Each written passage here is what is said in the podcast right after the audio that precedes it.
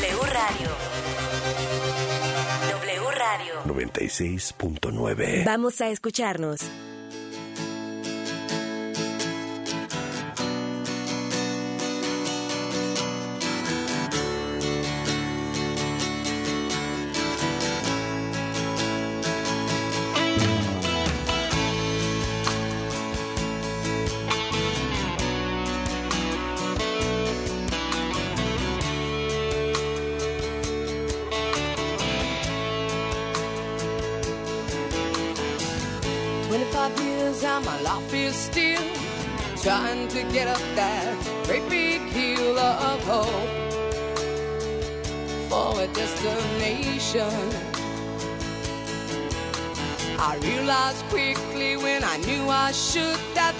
world was made up of this brotherhood of man. For whatever that means.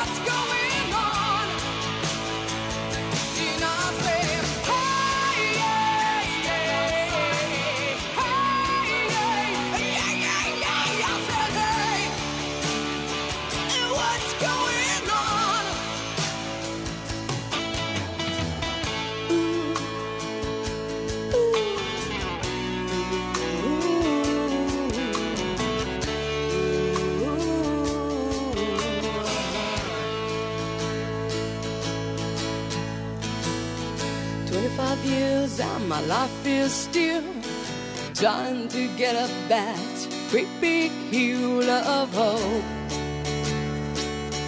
for a destination.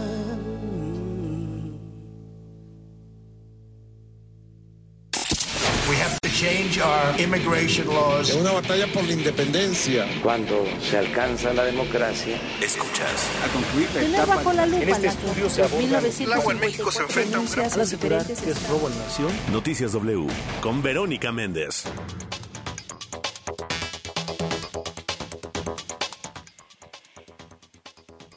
Cinco de la mañana con cinco minutos. Ya es hora. Arriba México, arriba madrugadores. ¿Qué tal? ¿Cómo les va? Muy buenos días. Buenos días a todos los que despiertan. Buenos días a los que apenas van a descansar después de una jornada nocturna. Los que están en casa y los que no pueden quedarse en su casa. Muy buenos días. Los informo, los escucho y los leo. Estamos en vivo y en directo por la señal de W Radio México 96.9 y en arroba W Radio con el hashtag Vero Méndez o con el hashtag Noticias W. Cuéntenos cómo amanece, cómo despierta. Se acabó el mes, se acabó el último día de enero, ya, se acabó enero. Estaremos arrancando el segundo mes de este 2023. Bienvenidos todos a la información más importante de México y del mundo primero que nadie y antes de que salga el sol. Yo soy Verónica Méndez, hoy es martes 31 de enero del 2023, son las 5 de la mañana con 5 minutos y arrancamos, porque para luego es tarde. Noticias W. Nos vamos a Guadalajara con mi compañero Toño Neri. Buenos días, ¿cómo amanecen? Adelante, Toño. Así es, ¿qué tal, Vero? ¿Cómo estás? Muy buenos días a ti a todo el auditorio. Ya se inician las actividades aquí en la Perla Tapatía. Comentarte que aún continúan pendiente las obras de, de, de- del puente de la avenida de Adolfo Bejor a la altura de la Maseca, estos son los límites del municipio de Tlajumulco y Tlaquepaque, a pesar de que ya se abrió la circulación dos de los carriles, bueno, aún continúan colocando pues parte de lo que vienen siendo los barandales. Esto por el, por el lugar también pasa las vías del tren y también va a pasar el convoy de la línea 4 del tren ligero que está todavía en construcción. También, eh, por otra parte, los carriles laterales de la avenida Lázaro Cárdenas también ya fueron ya reabiertos a la circulación, esto en los carriles laterales entre la carretera Chapala y la carretera libre a Zapotalejo. Sin embargo, aún faltan todavía detalles y también hay un punto donde se han registrado una gran cantidad de accidentes, que es en el nodo vial Revolución, ya han, en unos metros antes de tomar la autopista Zapotanejo, la autopista a México. Sin embargo, la zona se encuentra completamente eh, con sin alumbrado público, es una cueva de lobos y sin embargo ni el ayuntamiento de Tlaquepaque, ni el gobierno del estado o el gobierno federal pues dicen esta, estas lámparas son mías, a pesar de que es una autopista urbana, se encuentra completamente a oscuras y hay un punto donde los vehículos chocan ya que de un, de un momento a otro el carril termina y tienen que subirte a un retorno. Muchos automovilistas están quedan desconcertados y chocan con este muro y terminan en volcaduras. Así es de que ojalá que alguien diga, pues estas lámparas son mías y terminen este tipo de accidentes porque vaya que es una cueva de lobos hacia el oriente de la ciudad. Lo que tenemos al momento, Vero, muy buenos días.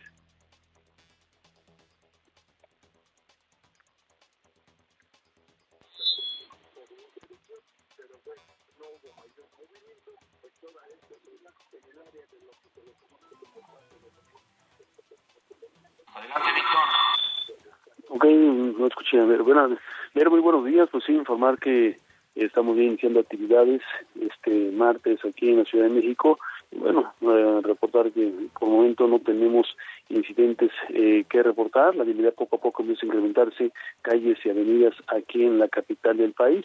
Y bueno, sobre todo también tomar en cuenta que hoy es último día del mes y bueno, se espera sobre todo también como siempre los días que caen en quincena, aunque estamos eh, digamos que en martes, se esperará eh, sobre todo más aforo vehicular en diferentes zonas de la Ciudad de México después del mediodía, zonas restauranteras, zonas comerciales, precisamente por el fin de mes de este primer mes de enero. La vialidad en lo que es transporte público ya opera de manera normal, lo que es el metro, mechibús, trolebuses, así como los transportes eh, del Estado de México. Vero, mi reporte y estamos atentos.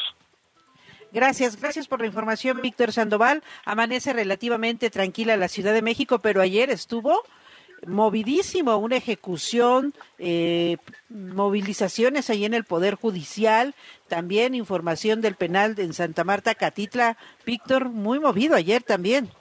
Sí, sobre todo sabes que hubo muchas manifestaciones el día de ayer, lunes, ves, manifestaciones que duraron prácticamente desde el mediodía hasta ya entra la noche, una en Zaragoza, una en el hospital de Balbuena, donde una persona que venía, o vivino del estado de Oaxaca, eh, quizá muchas horas eh, de, de, caminar, de, de no eh, consumir alimentos, pues eh, se desmayó en días pasados, su hermano la llevó a este hospital de Balbuena, pues no era nada delicado, simplemente la reanimaron, eh, se sintió bien y, en, y después el hermano salió para algunos eh, asuntos personal, regresó al hospital por esta persona, ya no se encontraba en el lugar, le dijeron que esa persona se había ido por su propia voluntad, y más no, no este, prácticamente dijeron se escapó del hospital, y bueno, la manifestación fue por eso, porque dijeron que había desaparecido dentro del hospital y bueno, de acuerdo a las cámaras de lo que es el hospital, ella se fue de ese hospital y bueno, se desconoce el paradero,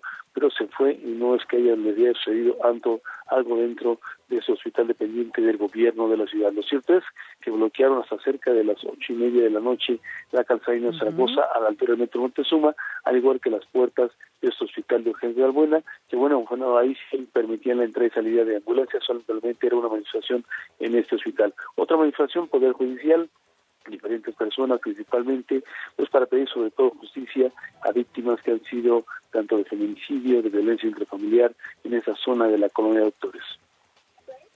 Así están las cosas. Gracias, gracias Víctor Sandoval, te mando un fuerte abrazo, feliz martes. Igualmente, buenos días. El clima del meteorológico. Me da mucho gusto saludar esta mañana desde el lugar de los expertos, el Servicio Meteorológico Nacional de la Comisión Nacional del Agua, a Martín Telles. Buenos días, adelante. Bueno, gracias, buenos días, saludarte también, igual de todo tu auditorio. Y pues bueno, comentarte que este día tenemos un panorama dividido, ¿vale? Y es que en el norte tenemos la acción de los frentes 28 y 29, estos vienen asociados con la quinta tormenta invernal de la temporada, eh, básicamente sobre el noroeste del territorio, pero aún así todos estos eh, sistemas junto con la corriente en chorro nos estarán dejando lluvias importantes para zonas de Chihuahua y Durango de carácter muy fuerte, acumulados en 24 horas, lluvias fuertes para Coahuila, además de potenciales nevadas en Baja California, Sonora, Chihuahua, Durango, el noreste de Sinaloa y el norte de Coahuila, básicamente en zonas serranas, vientos de entre 60 y 70 kilómetros por hora y algunas turboneras en Chihuahua y Durango, y por supuesto descenso de temperatura en toda esta franja. Pero asimismo, lluvias de algunos chubascos para Baja California, Sonora, Nuevo León y Tamaulipas, prácticamente un panorama frío, húmedo y ventoso para lo que es el, todos de la frontera norte, incluso hasta parte de la mesa central, hasta Zacatecas y San Luis Potosí, es probable que se presenten algunas lloviznas, así como vientos de 40 a 60 kilómetros por hora, el panorama para este día para el norte de la República. En contraste, pero el centro y sur, pues marcados básicamente por el anticiclón que se ubica sobre prácticamente el mar Caribe, tendremos un cielo mayormente despejado en toda esta, en toda esta zona, centro y sur del territorio nacional, y el flujo el flujo de humedad pues estará dejando algunas lloviznas, solo lloviznas para zonas de Yucatán, Quintana Roo, Campeche, Tabasco, Chiapas, Oaxaca, algo de Puebla y Veracruz, porque tenemos algunas lloviznas en durante la tarde y noche. Las temperaturas en, en ascenso, eh, básicamente sobre la costa del Pacífico, desde Sinaloa hasta Oaxaca y Chiapas, con valores de 35 a 40 grados Celsius, eh, mientras que para estados del Golfo, como Tamaulipas, Veracruz, Campeche, valores de 30 a 35 grados Celsius. Eh, la capital de la República, pues aunque se mantiene en esta mañana eh, ligeramente fría, tenemos 10 grados en lo que marca el aeropuerto, 4 grados la zona montañosa de Tlalpan en el Palta, 4 grados, y los municipios conurbados del Estado de México, 7 grados en el que marca el termómetro para el municipio de Naucalpan. Así que una temperatura variada. Eh, repito nuevamente el norte, con lluvias, viento, algo de nieve, y hacia el centro y sur un cielo despejado con probabilidad de lluvias hacia la tarde en el sureste y un ambiente cálido, caluroso, pero un día de contrastes para la República Mexicana. Gracias, gracias Martín Telles, un fuerte abrazo. Buenos días. Noticias W. Vamos con la información más destacada en las últimas horas. Los aspirantes de Morena a la candidatura presidencial Claudia Sheinbaum, Augusto López, Marcelo Ebrard y Ricardo Monreal acudieron ayer a la plenaria de los diputados de su partido en San Lázaro. La Fiscalía General de la República giró una nueva orden de aprehensión en contra de Genaro García Luna, enjuiciado en Estados Unidos. Presentan la plataforma México Colectivo, llaman a defender la democracia y a cerrarle el paso a la pobreza, el autoritarismo y la militarización. Reportan balaceras en, y ataques en tiendas de Guanajuato. El dirigente nacional de Morena, Mario Delgado, avisora que la traición de Ricardo Mejía podría costarles la elección en Coahuila.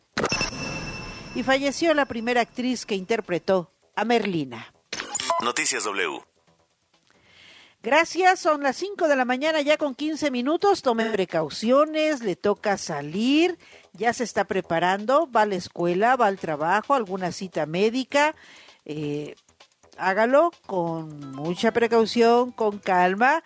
Ya nos decía Víctor Sandoval, es el último día del mes y tiene lo suyo, por ser quincena, mucha movilidad, mucho movimiento en bancos, centros comerciales, a pesar de que cae entre semana eh, la movilidad no se detiene, así que va a salir, hágalo con mucha, con mucha calma, con mucho, con mucho cuidado. Les recuerdo que la pandemia del COVID-19 no ha sido superada, continúa la pandemia y las enfermedades respiratorias, así que ya sabe, a cuidarnos y a cuidar a todos los que queremos. Hay que lavarnos las manos continuamente, estornudar o toser en el ángulo interior del brazo, procurar estar muy bien hidratados, tomar muchos líquidos, agua natural, muchos cítricos, no suspender ningún tratamiento de enfermedades crónicas, limpiar y desinfectar las superficies de uso común, ventilar los lugares cerrados y evitar las aglomeraciones que no puede quedarse en casa, que tiene que salir. Le recuerdo que hoy es martes. No circulan los autos con engomado rosa, terminación de placas 7 y 8, holograma 1 y 2. ¿Va a viajar en el transporte público? Entonces lleve su cubrebocas, use gel antibacterial para limpiarnos las manos constantemente. Le sigo recomendando que en todos los lugares públicos use el cubrebocas. Ahora sí, vámonos de lleno a la información. La información al momento. La situación del metro, la situación del sistema eh, colectivo metro, pues sigue generando mucha polémica, mucha información, luego de que pues prácticamente las estaciones eh, han sido militarizadas con la presencia de la Guardia Nacional. Ayer la jefa de gobierno, Claudia Sheinbaum, andaba más ocupada en ir a la Cámara de Diputados a promover su proyecto, sus aspiraciones presidenciales que atender los asuntos del metro. ¿Por qué? Le preguntaron, oiga, este, ¿qué sucede con, con estos eh, incidentes que usted le llama típicos en el metro? Dijo, bueno, pues de todo eso les va a informar el director del metro. Cuéntanos cómo estuvo Evangelina Hernández. Adelante, buenos días. ¿Qué tal, Vero? Muy buenos días. La jefa de gobierno de la Ciudad de México, Claudia Sheinbaum, informó que el director del metro, Guillermo Calderón, va a dar el día de hoy un informe sobre las condiciones en las que se encuentra este transporte y también va a hablar sobre los incidentes que han llamado atípicos y que se han registrado en las últimas semanas. Este informe, Vero, se va a presentar ante el Consejo Consultivo del Metro. Sí, mañana llamó el, Metro a un, eh, al Consejo Consultivo. Eh, ahí se va a dar un informe general, tanto del director del Metro como de pues todos los que han estado participando. Yo esperaría que mañana que dieran el informe. Por cierto, Vero, la mandataria rechazó pronunciarse sobre lo sucedido ayer en la estación Jamaica de la línea 9 del metro, donde se detectó humo. Pidió esperar a que ofrezca un informe sobre lo sucedido al propio director del metro. Por otra parte, la funcionaria anunció que las obras de modernización de la línea 1 avanzan en tiempo conforme a lo programado. Precisó que en febrero, que ya está a la vuelta de la esquina, pues será cuando se termine todo el proceso de la obra civil y que después se van a iniciar las pruebas operativas con trenes vacíos. Eh, la obra civil prácticamente está terminada, eh, se está trabajando en los aparatos de vía en este momento y están ahora en el proceso de cableado eh, y de instalación no solamente eléctrica, sino también de señalización, esta parte que es muy importante. Y después entrarían los ya las pruebas. Eh, y ya eh, pues verían de acuerdo con las pruebas. Creo que Eh, son varias semanas que requieren de pruebas ya para saber cuándo se estaría inaugurando al público.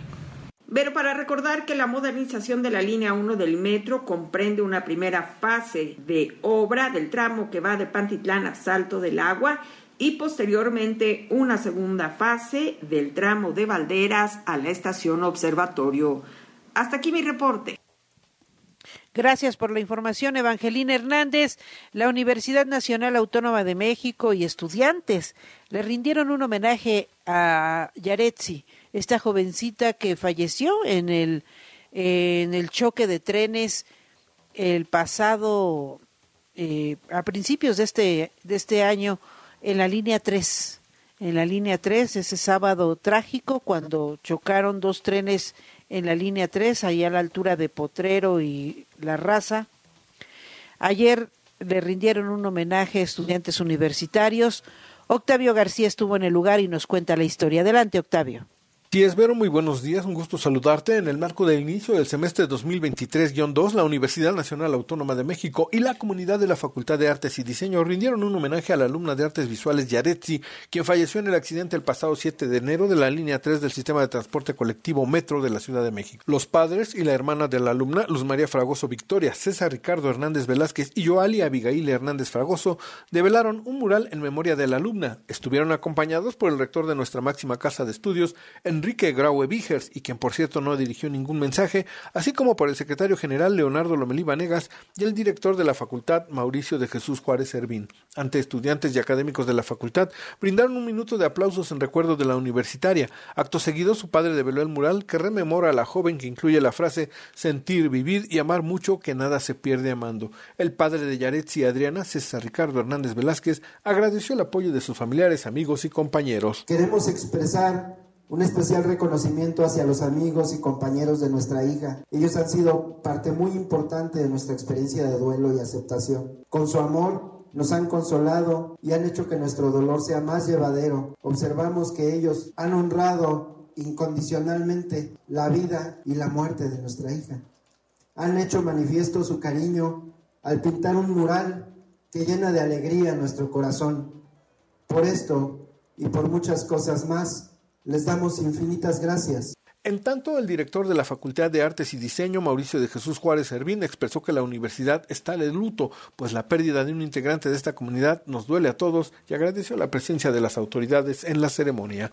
Estamos de luto en la universidad desde hace un buen rato y esta forma de honrarla creo que nos pone en, en el nivel que debemos estar, de reconocer que un miembro de nuestra comunidad se fue también decir que estamos muy orgullosos de sus compañeros, de sus amigos, que tuvieron la iniciativa de hacer este mural para Yaretsi. Es una forma extraordinaria de recordarla, de mantenerla viva en nuestro corazón. Hasta aquí mi reporte, pero muy buenos días. Buenos días, gracias por la información, gracias Octavio García por la información y pues enhorabuena, descanse en paz, Yaretsi un abrazo enorme, solidario para toda la comunidad estudiantil de su facultad y para su familia. Vamos a otras noticias. Pásele por aquí, pongan todo su mejor cara, arréglense, porque ahí vienen los aspirantes presidenciales. Sí, ayer Marcelo Ebrard, Adán Augusto López, Ricardo Monreal, Claudia Sheinbaum, ah, y también Gerardo Fernández Noroña, estuvieron en el Palacio Legislativo de San Lázaro participando en la reunión plenaria de, de Morena, los eh, diputados de Morena que coordina Ignacio Mier. Todos muy felices, muy contentos, unos le levantaban la mano a unos, otros a otros, que aplausos, que prásele para acá, que mariachis para Marcelo Ebrard. Bueno, llegaron con todo y porra, con aplausos ¿Cómo estuvo la pasarela de las corcholatas en San Lázaro? Cuéntanos, Jaime Orajero, adelante, buenos días. Pero qué tal, buen día. Así es, la reunión plenaria de Morena en la Cámara de Diputados se convirtió en una verdadera pasarela de corcholatas de cara a los comicios del 2024. No importó tanto la agenda legislativa, lo más interesante fueron los grupos de apoyo a los aspirantes presidenciales.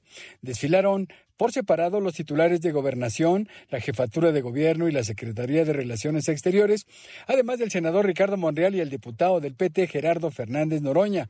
Al principio no hubo porras ni los clásicos gritos de presidente, presidente, y es que su coordinador Ignacio Mier les pidió ser imparciales y no mostrar su respaldo a ninguno de los aspirantes, pero después los legisladores morenistas se soltaron el pelo y expresaron su apoyo a cada uno de los postulantes. Incluso al final hubo mariachis que llevaron a San Lázaro algunos diputados simpatizantes de Marcelo Ebrard.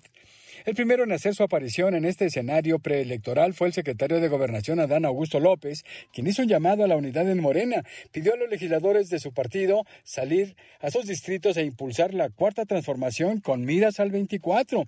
Les dijo que para dar continuidad a la revolución pacífica se requiere unidad para derrotar a los opositores conservadores. Vamos a escuchar. Estamos del lado correcto de la historia, pero ustedes son los pilares fundamentales. Y esto solamente lo vamos a poder conseguir si lo hacemos en unidad. Aquí este movimiento transformador necesita de todos, no sobra a nadie. Es unidos como vamos sin ninguna duda a vencer la andanada de los conservadores. La segunda en desfilar fue la jefa de gobierno Claudia Sheinbaum, quien hizo un llamado también a sus compañeros aspirantes presidenciales de Morena a defenderse de los ataques y calumnias de la oposición, porque en realidad se ataca al proyecto de gobierno, no a alguno de los aspirantes en especial. Aseguró que entre los interesados en suceder a López Obrador no hay conflicto alguno, pues cada uno tiene sus simpatizantes. Por cierto, aseguró que a ella le va requete bien. Vamos a escuchar. Evidentemente hay quien, eh, habiéndose abierto las propuestas, inclusive por parte del presidente de la República, pues es lógico que haya personas que apoyen a una u otra persona. El tema aquí es, primero, no eh, violar las leyes electorales, que no lo hemos hecho, eh, y segundo, que siempre lo hagamos en unidad no generando conflictos internos. Vamos muy bien. Como diría, ustedes ya saben quién, como diría, vamos requete bien. En tanto, el negrito en el arroz fue el senador Ricardo Monreal, quien dijo tener mucha desconfianza en su partido para llevar a cabo una sola encuesta para elegir al abanderado de Morena. Pidió que encuestadoras externas realicen varios sondeos porque él no se chupa el dedo y no cree en la buena fe de Morena. Escuchemos. Si en el caso de que se quedara la encuesta única, que yo espero que no, sería difícil participar, porque el que el partido la haga, el partido la cante, el partido la organiza y el partido la sancione, a mí no me da confianza, a mí. Eh, por eso es que tiene que meterse una variante. Incluso puede ser encuesta, pero que no la levante el partido, sino que sean entes ajenos al partido, profesionales, imparciales, con calidad y con prestigio, que son encuestadoras. Podrían ser tres encuestadoras principales y dos espejos. En el mismo sentido se manifestó el petista Gerardo Fernández Noroña. Dijo que Morena no puede ser juez y parte. Además pidió juego limpio, sin arrogancias ni sectarismos, que no se le subestime. Dijo que no haya golpes bajos entre las corcholatas. Vamos a escuchar. Así es que compañeros, compañeras, yo les pido que cada quien tiene su corazoncito y cada quien apoya a su compañero o compañera, pues que lo siga haciendo sin intriga, sin mentira, sin golpeteo, sin política sucia, sin sectarismo, sin exclusión. Y siempre que toquen a un compañero, yo voy a alzar la voz a una compañera. Aunque sea bien culebra conmigo, yo voy a ser solidario. La derecha sabe que si les ganamos 2024, no van a volvernos a derrotar en décadas. Finalmente, el canciller Marcelo Ebrard, quien fue recibido con porras y la canción de El Rey por un mariachi, aseguró que a él también le ha ido muy bien en sus aspiraciones. Dijo tener muchos amigos entre los legisladores morenistas, por lo que está confiado en ser él el abanderado de Morena en el 2024. Vamos a escuchar. Tenemos muchas amigas y amigos en el interior del grupo parlamentario, diputadas, diputados. Nos va muy bien. Eh, pues llevo hace ratito me preguntaban, les decía yo, yo llevo con Andrés Manuel desde antes que existiera Morena. Pues ahora con más razón, seguimos juntos. Imagínate, 25 años, canciller, 25 años ya es una vida. Método de selección, el que se ha dicho, es una encuesta. Se respeta la encuesta, que sea abierta, que sea transparente. ¿Por qué no? Claro que tiene que ser así. Y estamos muy, pero muy requete confiados en que nos va Marcelo Ebrard mostró un par de muñequitos de peluche con las figuras de López Obrador y del mismo, es decir, un amlito y un carnalito Marcelito. Dijo esperar que la autoridad electoral no lo sancione por mostrar esos muñequitos de trapo. Pero este es el reporte que tenemos. un amlito y un carnalito, Marcelito. Gracias, gracias, Jaime Brajero. Pues ahí están las corcholatas. Hoy van a estar en el Senado, porque es la plenaria de los senadores de Morena. El anfitrión es Ricardo Monreal. Va a recibir a Claudia Sheinbaum, a Marcelo Ebrard, a Dan Augusto López. estarán en la plenaria morenista. Y hablando de elecciones y hablando de candidatos, de aspirantes, suspirantes y que ya se les eh, ya les anda por lanzarse a las campañas y todo. Eh, ayer Kenia López, la vicecoordinadora del PAN en el Senado, declaró que hay una eh, pluralidad y hay amplias posibilidades para que la coalición va por México gane la jefatura de gobierno en la Ciudad de México en el 2024. dijo eh, que pues estarán trabajando para arrebatarle a Morena la capital del país. Vamos a escuchar a Kenia López Rabada. Me parece que será necesaria pues que este procedimiento sea público, transparente, democrático, ciudadano y en su momento, lo he dicho claramente, voy a participar en él. Ojalá esta, digamos, este esfuerzo colectivo nos permita a quienes en su momento eh, nos podamos registrar, pues eh, tener una camaradería y un acompañamiento. Hoy es claro que la Ciudad de México exige un cambio de gobierno. La Ciudad de México añora mejores resultados. Y bueno, eh, ayer, ayer lunes también, con un llamado a cerrarle el paso a la reforma electoral del presidente Andrés Manuel López Obrador y a frenar todo lo que implique odio, división, militarización que se gesta desde Palacio Nacional, el colectivo Por México lanzó la plataforma Un Punto de Partida. Eran activistas, empresarios, políticos, académicos, estudiantes de todo el país los que se presentaron ayer y dieron a conocer esta plataforma, un punto de partida, como un espacio plural en el que se busca recoger todas las visiones, todas las ideas, todas las aportaciones de quienes desde la sociedad civil quieran contribuir al desarrollo de México. En el encuentro, en el World Trade Center, eh, se presentaron mensajes de respaldo al nuevo proyecto social donde el eh, catedrático eh, Diego Valadez aseveró que México no merece vivir hundido en el miedo, en el odio y mucho menos en la pobreza. Vamos a escuchar a Diego Valadez. Bien, tenemos que disfrutar de una sociedad libre de miedo, libre de incertidumbres, libre de arbitrariedad, libre de violencia y libre de corrupción.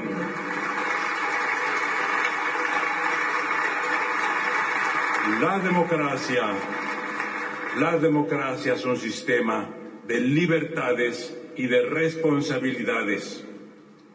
Y el progresismo, al que también aspiramos, es un sistema que prioriza igualdad, equidad, justicia y bienestar.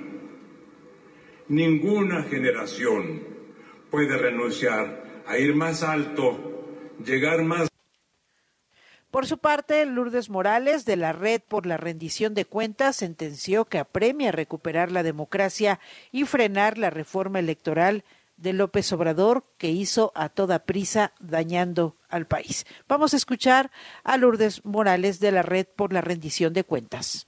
Necesitamos frenar la estigmatización hacia quienes cuestionan el pensamiento único a través de información comprobable, a través de razones. Necesitamos soluciones y estrategias distintas al militarismo. Ya sabemos que no se caracterizan por ser los más transparentes. Propuestas que garanticen la libertad de cátedra. Necesitamos contar con contrapesos políticos, sociales e institucionales que hagan de la rendición de cuentas una práctica cotidiana y no una excepción. Necesitamos también frenar una reforma política hecha con prisa y sin debate que amenaza nuestra democracia y que sin duda nos llevará a más confrontaciones.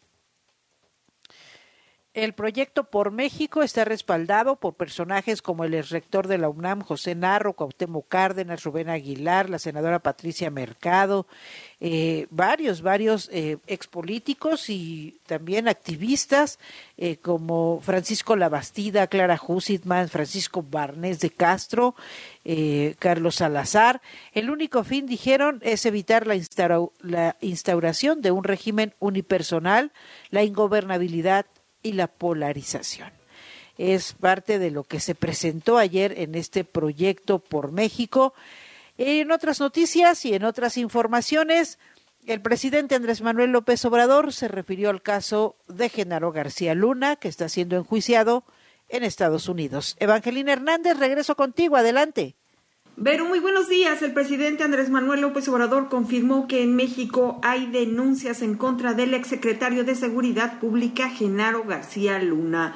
No obstante, afirmó que para que se pueda proceder en su contra, se va a esperar a que termine el juicio que se le sigue actualmente en Estados Unidos. Existen eh, carpetas de investigación, pero no contra del presidente Calderón, sino de García Luna. Hay, ya lo mencioné, incluso una denuncia del gobierno de México en Florida por cerca de 700 millones de pesos, perdón, de dólares, sí, atribuida, atribuida a él, a su grupo. Este, eso está ahí. También la Fiscalía tiene abierta investigaciones. Sin embargo, pues creo que las autoridades están esperando el resultado de este juicio de Nueva York.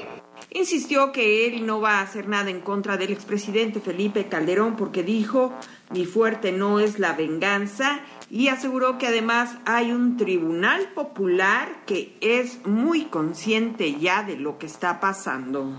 Esto lo dijo en referencia al juicio que según él pues ya tiene sobre el expresidente Felipe Calderón el pueblo. Insistió en que hay tres hipótesis en el caso del juicio de García Luna en Nueva York. El primero, aseguró, es que todas las acusaciones en contra de García Luna fueron inventadas y que por eso, aseguró Felipe Calderón, no tiene de qué preocuparse. La segunda hipótesis es que García Luna sí está implicado en los delitos que se le imputan, pero que no sabía el expresidente Calderón. Y la tercera es que García Luna sí sea responsable. Dijo que no hay que adelantarse porque el juicio en Nueva York todavía va a seguir. Hasta aquí la información. Gracias, Evangelina Hernández. Gracias por la información. Por cierto, hoy también va a estar en el Senado de la República, además de las corcholatas morenistas, Alejandra del Moral, la aspirante eh, de la coalición Va por México em, al gobierno del Estado de México. Esta, esta candidata que se ha pintado en el brazo la leyenda valiente y usted la ve en todos lados, va a estar hoy en en el Senado de la República, en la plenaria de los senadores del PRI. Va a acudir también ella a la a la plenaria eh, priista, pero ya ven, pues en eso se han convertido las plenarias, en las pasarelas y en los desfiles de los aspirantes y suspirantes a cargos públicos, ¿eh? porque que la agenda, que los proyectos, que las reformas, no, eso que, eso que, vamos mejor a darle vuelo a los aspirantes de nuestros partidos, que sea aquí las pasarelas en estas ah, eh, reuniones plenarias para respaldar a nuestros candidatos. Entonces, Alejandra del Moral también va a estar en el Senado de la República hoy en la plenaria del PRI. Vamos a otras noticias. Marcha de trabajadores. Octavio García, cuéntanos de qué se trata. Es correcto, pero muy buenos días. La Unión Nacional de los Trabajadores, UNT, el Frente Amplio Social Unitario, FASU, y el Encuentro Nacional de Dirigentes, ENADI, convocaron este lunes a todas las organizaciones sindicales campesinas de la economía social y aquellas comprometidas con la lucha en favor de las libertades democráticas a participar en la Jornada Nacional de Lucha que se llevará a cabo este martes 31 de enero del 2023.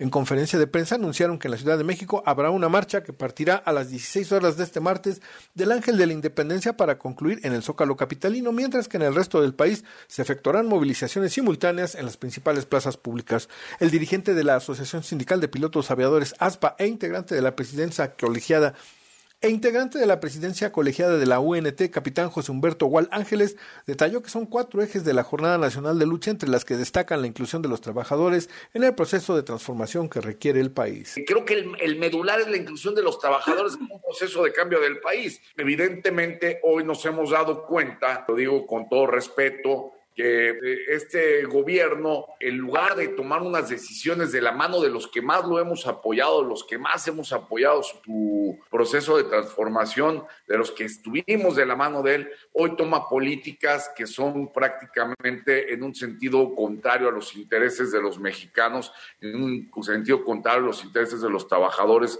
tanto en el campo como en la ciudad, telecomunicaciones, y hoy atienden a intereses sectoriales, inclusive hasta extranjeros. Por su parte, el dirigente del Sindicato de Telefonistas de la República Mexicana, Francisco Hernández Juárez, reprochó también que los trabajadores del campo y la ciudad han impulsado la transformación de fondo de nuestra nación y que conscientes de las inequidades y problemas que derivan de la aplicación durante más de tres décadas de las políticas neoliberales, han formulado propuestas de cambio que se sintetizan en su proyecto alternativo de nación, pero que nunca han sido tomadas en cuenta. Sí es un momento de cambio, de transformación en el país, pero solo se consolida consolidará si la participación de la sociedad se hace presente, si las organizaciones sociales y sindicales están presentes eh, en ese proceso de cambio y no sé qué tanto le interesará al gobierno, parece difícil de evaluar, pero no parece haber mucho interés. Y a mí me parece que nos toca a nosotros pues, simplemente hacernos presentes, levantar la voz y plantear cuáles son nuestras propuestas de cambio. Yo creo que de esa manera vamos a ser tomados en cuenta o va a ser tomada en cuenta la posición de los trabajadores, de la sociedad civil. Hasta aquí el reporte, pero muy buenos días. Está la información, tómelo muy en cuenta, esta marcha de trabajadores a partir de las 4 de la tarde aquí en la Ciudad de México. Vamos a hacer una pausa, vamos a una pausa muy breve y regresamos con más información. Nos faltan los deportes, la mirada global y lo que se vaya juntando. Ya volvemos. La información al momento. La opinión. Las voces. El entretenimiento. La sociedad. Y el estilo de vida. El deporte. La música. W. W Radio. Destapando memorias. Con Charlie de la Mora. ¿Te acuerdan de mí? No me falles. En 1968 surgió una marca de televisores hecha 100% en México, cuya base de operaciones se encontraba en Guadalajara. Estos televisores llevaban la marca Sonda ¿Se acuerdan de ellos? Un cliente. quiero un televisor eh, sonda. mire usted, tenemos por acá. Dije que quiero un televisor sonda. Ah, no, no, no. Porque este. Nada, nada. Sonda es el único que tiene encendido instantáneo digital. ¡Ay! Está vivo. Tiene finos gabinetes. Sí. Regulador de voltaje integrado. y hasta control remoto. Oh, ¡Qué maravilla! Lo compro. Digo. Sonda. El privilegio que todos podemos disfrutar. ¿Tú de qué te acuerdas? Yo soy 2XL. Hashtag Destapando Memorias. Recuérdame. Si es radio, es W. La información al momento. La opinión. Las voces. El entretenimiento. La sociedad. Y el estilo de vida. El deporte. La música. W. W Radio. Noticias W. hay una sensación que tú la puedes tener aquí, no por hoy, evidentemente. Mirada global. Hola Vero, ¿qué tal amigos de W? Qué gusto despedir enero con ustedes. Es martes, ya estamos listos con la información, así que vámonos. COVID-19 se mantiene como emergencia sanitaria de alcance internacional, así lo informó la Organización Mundial de la Salud, quien consideró que sigue siendo una enfermedad infecciosa peligrosa que puede causar daños considerables a la salud de las personas y a los sistemas sanitarios de los países. Esta es la sexta ocasión que la OMS declara que la emergencia sigue, sin embargo también dice que el mundo comienza a ver la luz al final del túnel, pero aún resiente las consecuencias de la pandemia. El más reciente informe indica que casi 7 millones de personas han fallecido a escala global por el SARS-CoV-2. Los países con más muertes registradas son Estados Unidos con más de 1.107.000, Le sigue Brasil con más de 696 mil decesos, India supera las 530 mil muertes, Rusia reporta 387 mil fallecimientos. Y México se mantiene como el quinto país con más muertes por COVID al sumar 332 mil 87 decesos. En este contexto, Estados Unidos dejará de considerar la pandemia de COVID como una emergencia nacional a partir del próximo 11 de mayo, es decir, la decisión implica que el gobierno pasará a tratar la COVID como una enfermedad endémica.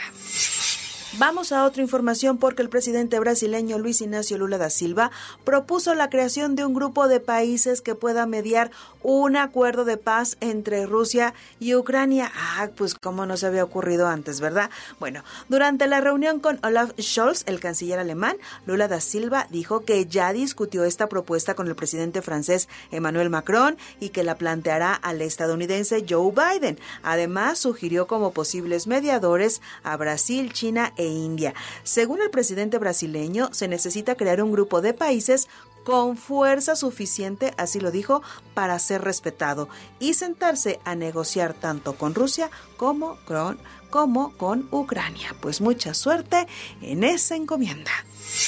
Para cerrar, un tribunal iraní condenó a una pareja de jóvenes a 10 años y medio de prisión por publicar en redes sociales un video bailando en la Plaza de la Libertad, que de eso solo tiene el nombre, y la sentencia es porque ella no llevaba velo.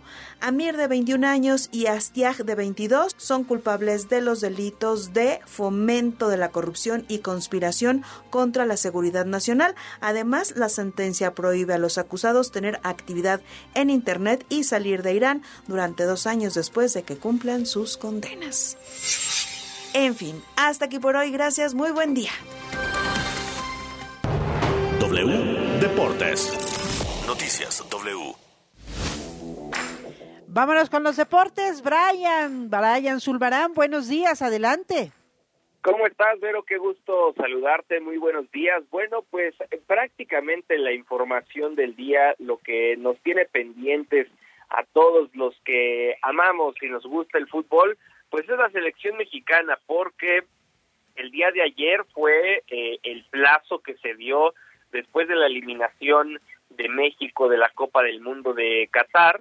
Eh, bueno, pues después de que quedamos fuera, el presidente de la Federación Mexicana de Fútbol dio a conocer que eh, iban a darse, iban a tomarse, digamos, 60 días para analizar todo lo que había pasado y para pues definir cuál sería el rumbo del equipo tricolor.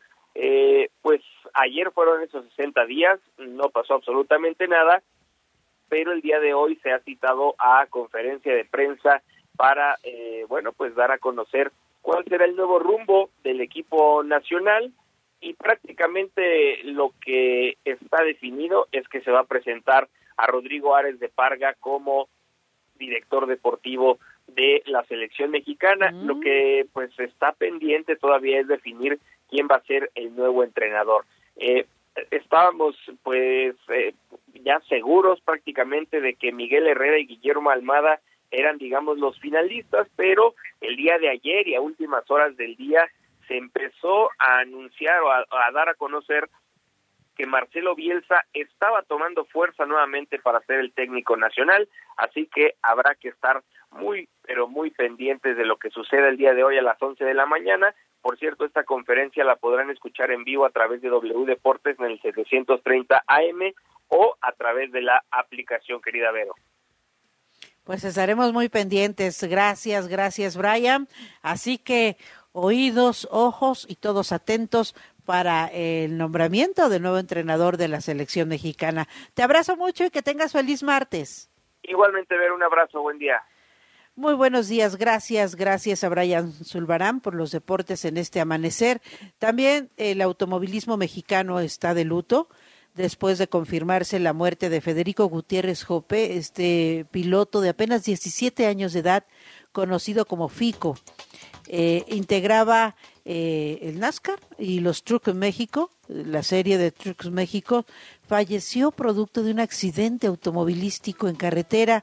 Descanse en paz este joven talento, eh, la escudería Telmex y bueno, varios, varios actores del deporte manifestaron sus condolencias por el fallecimiento de este jovencito, de esta eh, joven promesa del automovilismo, Federico Gutiérrez Jope, conocido como Fico, falleció ayer. Descanse, descanse en paz, este joven de apenas 17 años de edad que murió en un accidente automovilístico y que bueno, pues ya era ya tenía una carrera en el, en el automovilismo, una carrera corta pero sustanciosa quienes lo conocían pues le veían como una promesa del automovilismo en México. Descanse en paz.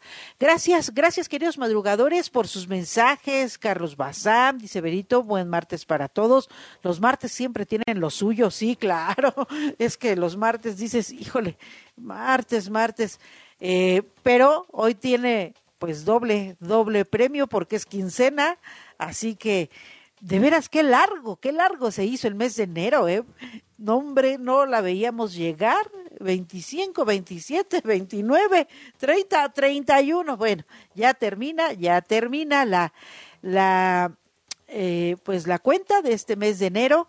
Mañana estaremos estrenando el mes de febrero, el 2, los tamalitos, ¿eh? Si les tocó el niño en la rosca el 6 de enero, pues no se hagan rosca y ya vayan preparando los tamalitos. Mañana les voy a presentar eh, muchos lugares donde podemos ir a degustar tamales aquí en la Ciudad de México. Ya nos mandaron la invitación nuestros amigos de la alcaldía Venustiano Carranza. Ya tienen lista la feria del tamal. Eh, que para pues ir a consumir tamales de diferentes regiones del país, que los de salsa verde, que los de salsa roja, de mole, los eh, tamales oaxaqueños, los tamales de rajas, no hombre, son una, una verdadera delicia.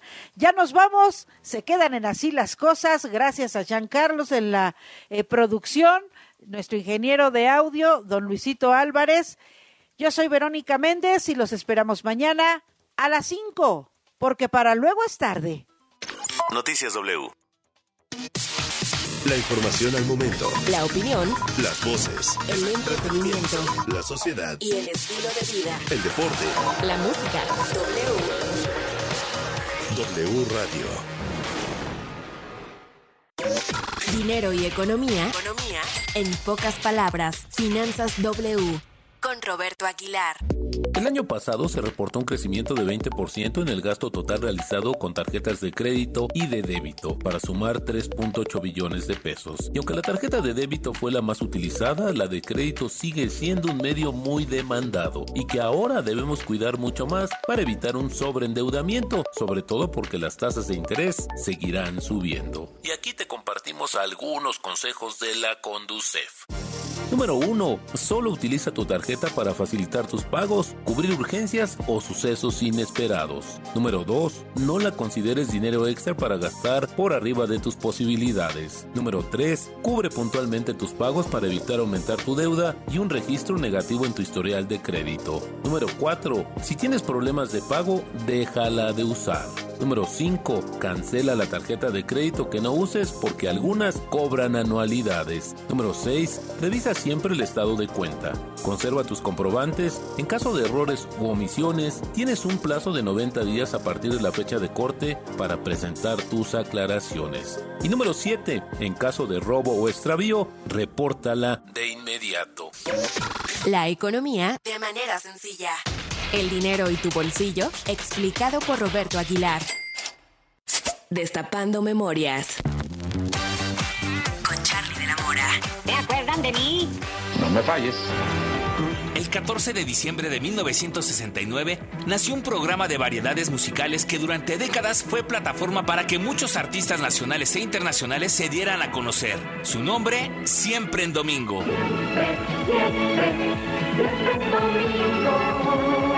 Conducido por Raúl Velasco, el programa inició sus transmisiones en Canal 4, pero semanas después se pasarían al Canal 2. Hoy para entretenimiento de ustedes que nos reciben en sus hogares, de ustedes que vienen a participar aquí. Desde su inicio, en 1969, hasta el 19 de enero de 1998, que fue su última transmisión, vimos desfilar a miles de estrellas como José José, Camilo Sesto, Julio Iglesias, Rocío Durcal, de talla internacional como Sean Cassidy, The Outfield. Volvemos a aplaudir. Y también vimos el nacimiento de grupos y cantantes como Flans, Timbiriche, Pandora, Luis Miguel, entre muchos, muchos más. Son tres jóvenes capitalinas que con el nombre de Flans hacen su debut en Siempre en Domingo. ¡Flans! ¿Tú de qué te acuerdas? Yo soy 2XL. Hashtag Destapando Memorias. Recuérdame. Si es radio, es W. El programa de cine de W Radio. En De Película te presentamos las cintas más esperadas del 2023. El Exorcista, fecha de estreno 13 de octubre de 2023. La mejor película de terror de los 70 tendrá una secuela medio siglo después. Ellen Burstyn regresa como la madre. Rest of their bones and souls delivery. Dunas, parte 2, fecha de estreno 3 de noviembre de 2023. Denis Villeneuve nos dará una gran conclusión de la novela de Frank Herbert con un elenco de estrellas. Zendaya, Timothy Chalamet y Javier Bardem. But if your answer is no, you'll still be the only thing I ever needed you to be. It's time. De Película W. Con Gaby Khan y Leo Luna. Viernes, 8 de la noche. Sábado, 2 de la tarde. El programa de cine de W Radio. De Película W. De Baja California, pasando por el sur de Estados Unidos hasta Yucatán. La señal de W Radio cubre todo el territorio mexicano. Si viajas, si vacacionas, si estás de visita o te mudas, no te pierdas de tus programas favoritos en la cadena W. Ensenada, Mexicali, Tijuana, Ciudad Juárez, Irapuato, León, Acapulco, Puerto Vallarta, Guadalajara, Michoacán, Cuernavaca, Oaxaca, Querétaro, San Luis Potosí, Culiacán, Matamoros, Reynosa, Nuevo Laredo, Tampico, Mérida y Zacatecas. En cualquier lugar, wradio.com.mx y en nuestra app.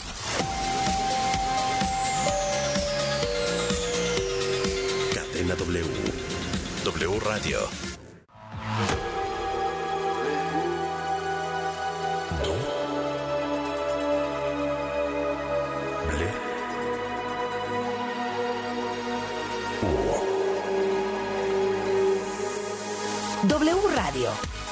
96.9. La Alpan 3000, Colonia Espartaco, Coyoacán. Ciudad de México.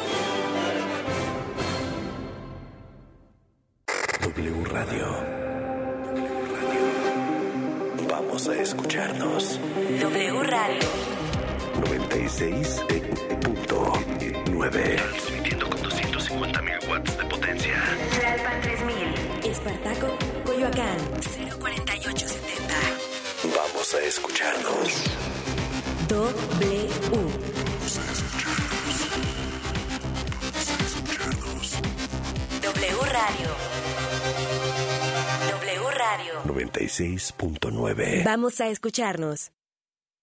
La información en W.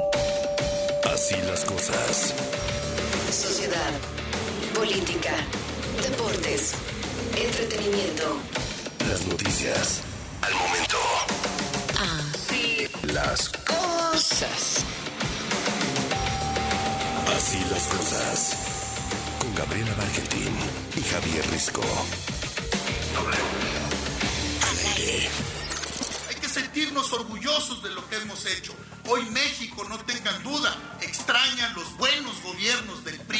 La ética pública está en crisis. La incertidumbre impera. El déficit de gobernabilidad aumenta. Los mexicanos padecemos arbitrariedad en el ejercicio del poder. Estamos enterados de la audiencia que tendrá el legislativo, estamos a la expectativa de lo que